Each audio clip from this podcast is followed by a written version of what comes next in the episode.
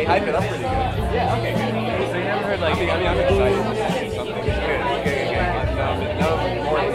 I mean, put it this way, like,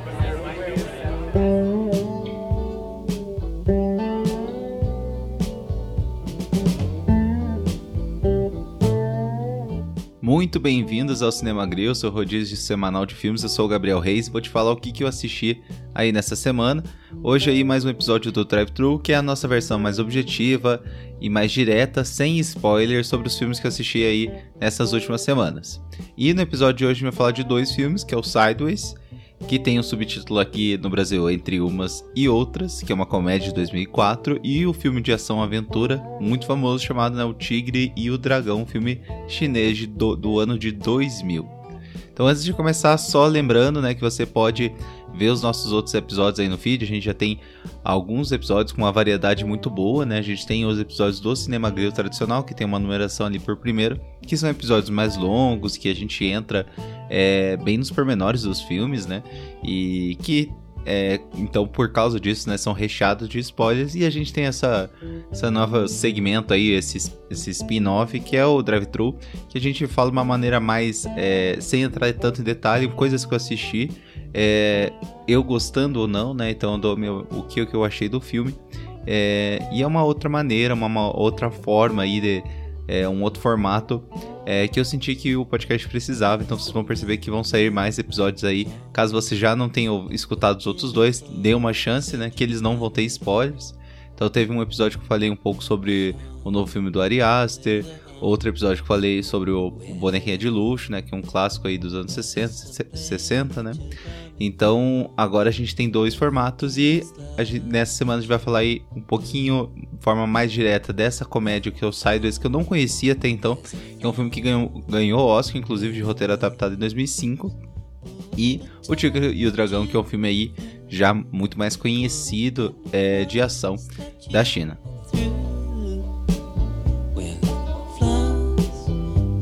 Então, Sideways é um filme de 2004, tem 2 horas e 7 minutos, é dirigido pelo Alexander Payne e é estrelado pelo Paul Giamatti e o Thomas Hayden Church.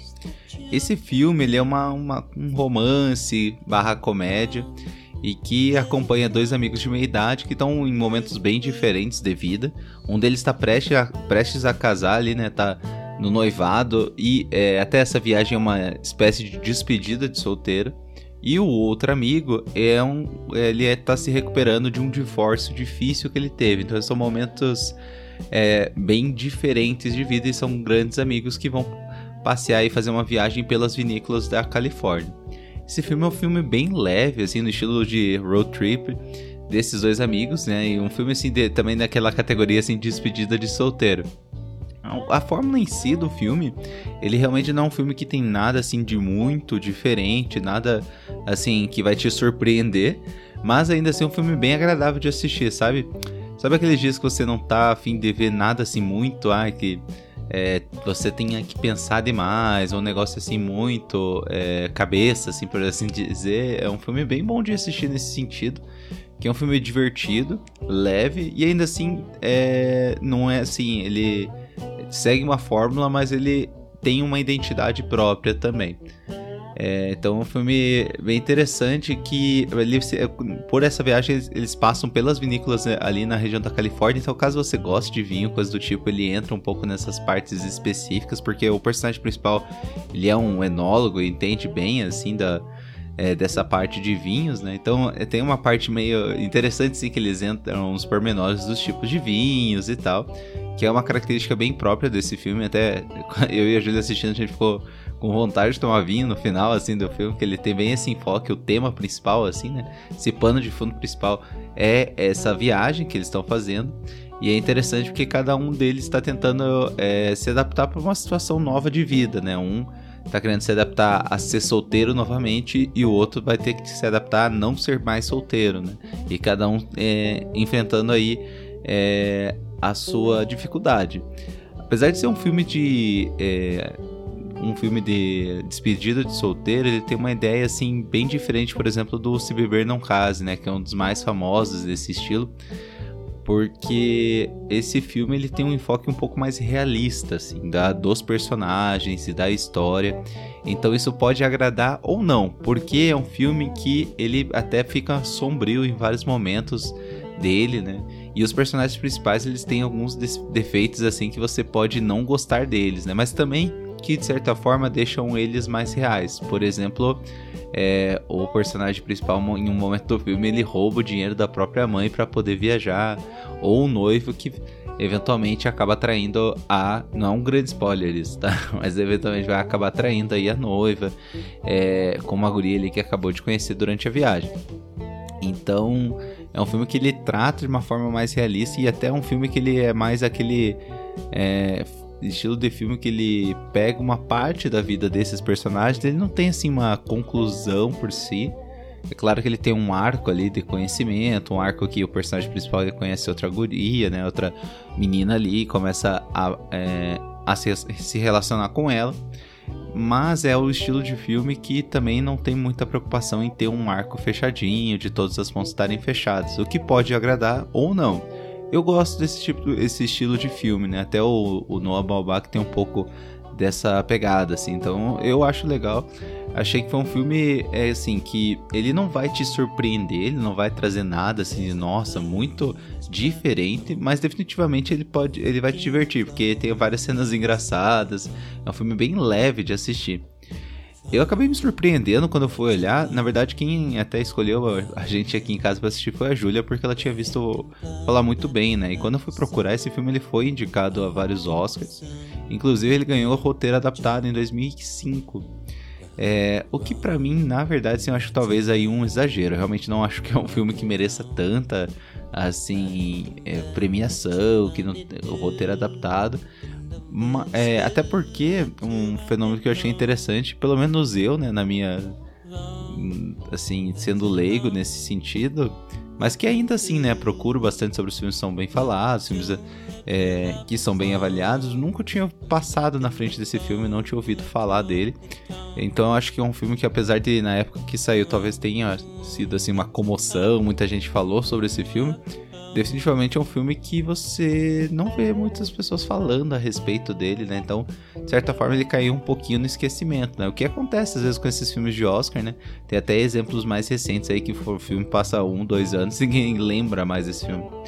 É, não acredito que seja um filme ruim, é um filme legal, leve para você assistir, mas também não vai ser uma coisa que vai ficar contigo pro resto da vida.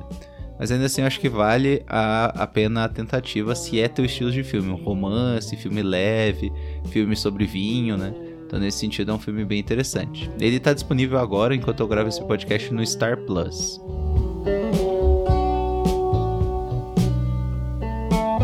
E o outro filme que eu queria falar que assisti foi o filme O Tigre e o Dragão, que é um filme de 2000, de duas horas de duração, dirigido aí pelo diretor muito famoso que é o Ang Lee, estrelado pelo Shaw Yun-fat, a Michelle Yeoh, a mesma Michelle Yeoh que ganhou aí o, o, Oscar é, desse ano, né, pelo Tudo em Todo Lugar ao mesmo tempo, e a Ziyi Zhang, que também já fez vários filmes famosos, por exemplo, A Audição, é, Memórias de uma Geisha, né, então atores de peso aí nesse filme. Esse filme é um filme de ação e aventura é, que é bem assim, ele tem bem a pegada assim de mitologia, assim de, é, é, de história, assim, um filme é, de espadachim, né, de ação, e que acompanha uma jovem guerreira chinesa que rouba uma espada de um espadachim lendário da China. É, e que foge com um amor proibido pelas fronteiras da nação, vai pro meio do deserto ali da China para escapar da retaliação. Esse filme é um excelente filme de ação. Eu adorei esse filme. Achei ele muito, muito bom, assim, até fico pensando por que eu demorei tanto para assistir, porque esse, esse filme, assim, muita gente conhece, muita gente assistiu, e é um filme que realmente, quando saiu, fez muito sucesso. É, e o que eu gostei bastante, né, que muitas vezes a gente tem filmes é, que se dizem ser é, estrangeiros, né? Não estrangeiros, né? Mas assim, fora do eixo de Hollywood, na verdade é um filme hollywoodiano sobre algum outro país, né? E o que eu gostei muito desse filme é que ele tem uma identidade muito própria chinesa.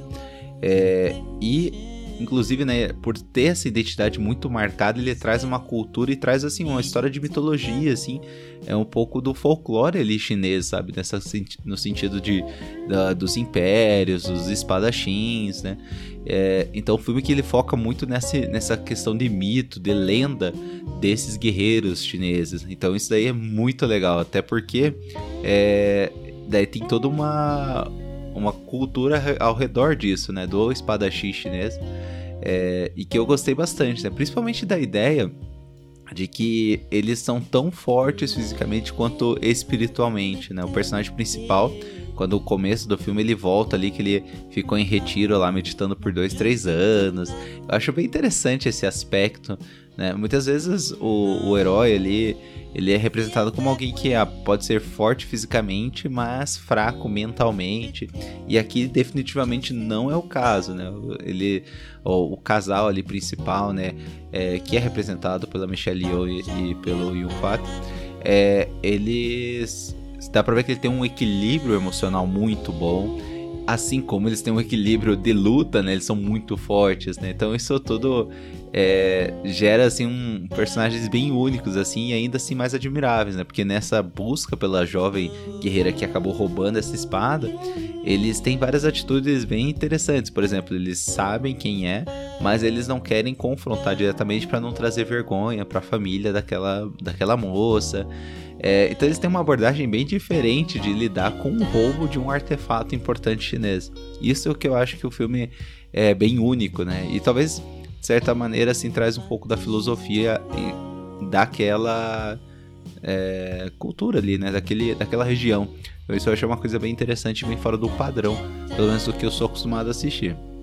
E além disso, os cenários do filme e as lutas são muito boas. É, até por causa desse tom de mitologia, de lenda, eu achei legal que eles decidiram fazer as lutas de uma maneira até mais musical, coreografada, né? Realmente uma performance de dança ali. Então os, os lutadores eles pulam de uma árvore para outra, eles conseguem caminhar na água, eles têm todo uma, um grau assim de pureza, de iluminação, né? Depois eu fui até olhar que essa questão deles andarem na água seria um sinal assim que que existe uma lenda de que quando o espadachim, né, atingia um certo grau de é, leveza espiritual, de iluminação, ele poderia caminhar nas águas, porque ele, o corpo dele era muito leve, né? Então eu acho interessante que eles brincam bastante com isso, até porque daí todos os espadachins ali, os principais, eles conseguem pular de um telhado pro outro, quase praticamente flutuando. Então isso é uma tradução ali visual, uma escolha de ação e uma tradução visual de uma cultura bem pautada ali daquele onde se passa o filme. Então isso eu achei muito legal. É muito bonita as lutas, elas são muito bem coreografadas. Então é um negócio que você olha assim e você é, assim se, se perde nas cenas, né? Muitas vezes assim, a câmera fica parada e as coisas vão acontecendo, não fica aquela coisa, né, que a gente já até conversou nesse podcast que eu não gosto tanto de ah, corta aqui, corta ali, você nem vê quem deu soco em quem, né? Então ele realmente deixa a coisa acontecer, a cena se desenvolver, né? E é interessante que esse filme, depois eu fui olhar que ele não usou dublês também. É, então, você vê que eles estavam bem empenhados nesse sentido de trazer uma coisa bem autêntica. É, a maior parte das cenas dá pra ver que eles são em cenários físicos, né? E foi usado pouco CGI, fundo verde, o que faz o filme envelhecer bem. Claro que uma cena ou outra você percebe, né, que talvez o efeito ali visual deu uma envelhecida, mas a maior parte das cenas não, porque foi usado é, efeito prático, né? E que eu sou é, um grande advogada aí do efeito prático, porque eu acho que realmente traz mais genuidade ali, principalmente esses filmes de ação, né? E eu achei, eu achei legal que eles realmente abusaram disso, né? Não usaram. Não, não que precise. Né? Não, é, não, é, não que eu seja contra dublês, né? Mas eu acho interessante que eles realmente decidiram tomar um, um caminho bem artesanal e mais trabalhoso. Né? Até a Michelle Yeoh é, se machucou durante as filmagens, precisou ficar um tempo em off, assim, então foi um negócio realmente que dá pra ver que eles deram a alma ali para concluir esse filme, para fazer esse filme acontecer. E, e se traduz na, na, na, tela, né? A gente consegue ver que é um filme muito excelente. E além disso, me gerou muita curiosidade sobre outros filmes é, nesse mesmo estilo, assim, de ação, aventura envolvendo assim Império Chinês, espadachins, coisas do tipo, né? Eu sei, por exemplo, um filme que é um dos meus favoritos da vida, que é o Kill Bill Volume 1, ele homenageia muito esses filmes asiáticos de ação, especialmente esse, esses filmes que retratam a época imperial, né? É, ou samurai, né? Esse tipo de, de guerreiro, né? Ali da região da Ásia. E é, eu gostei de novo de assistir isso. Eu acho que eu nunca parei assim para pensar que eu gosto desse estilo de história. Então, definitivamente, eu vou querer olhar mais filmes nesse estilo. E eu já dei uma olhada e tem bastante filme nesse, nesse estilo aí do Tigre e o Dragão. É, talvez o filme ele tenha uma esticada um pouquinho desnecessária ali no meio. É, mas ainda assim um filme muito bom, sabe? As cenas do palácio me lembraram muito outro filme que, é, que eu gostei muito de assistir, acho que foi esse ano, ano passado, que se chama O Último Imperador, que é um filme de 87, e ele fala sobre a história real do último imperador da China ali, o final do império, e quando tem a revolução, é, e que ele daí acaba sendo preso, então é um filme, e que se passa uma boa parte do filme dentro ali da, da cidade proibida, né? Então, outro filme que me lembrou muito a questão do cenário, né? Que eu percebo que talvez é de forma subconsciente uma coisa que eu valorizo muito. Então, se você gosta de filmes de ação é, e também não tem preconceito assim, isso é até uma coisa que eu lembrei que eu queria falar que eu percebi que tinha algumas, é, teve alguns comentários na época do, do filme de é, que não gostaram desse sentido que ah, o, o, lutador pula, voa, pisa na água e não, não cai, né? Mas isso acho até uma crítica meio boba, porque é, tem, tem vários filmes de ação que tem algum ponto de exagero que torna a história possível, né? Você pode pegar qualquer um fácil aí, pega um, um Veloz Furioso lá que um carro pula pro outro prédio, pega qualquer filme de ação, ele invariavelmente vai ter algum tipo de exagero, algum tipo de coisa que é, que torna aquela história possível, né? E eu acho que aqui ele cai muito bem porque, como eu falei, né? Ele tem uma, uma característica assim de um, são heróis, de mitologia, assim como se fossem ali é, entidades mesmo, né?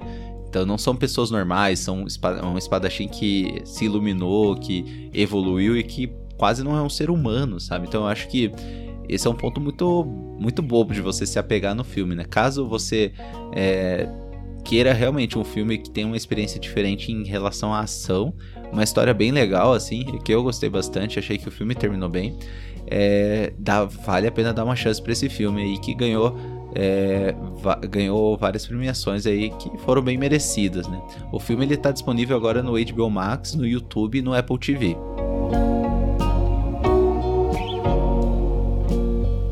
Muito bem, terminamos aí nosso drive-thru. É, eu queria agradecer por você escutar até agora. Só lembrando, né, nos siga nas redes sociais, arroba Cinemagril. Pode man nos mandar e-mail no podcast.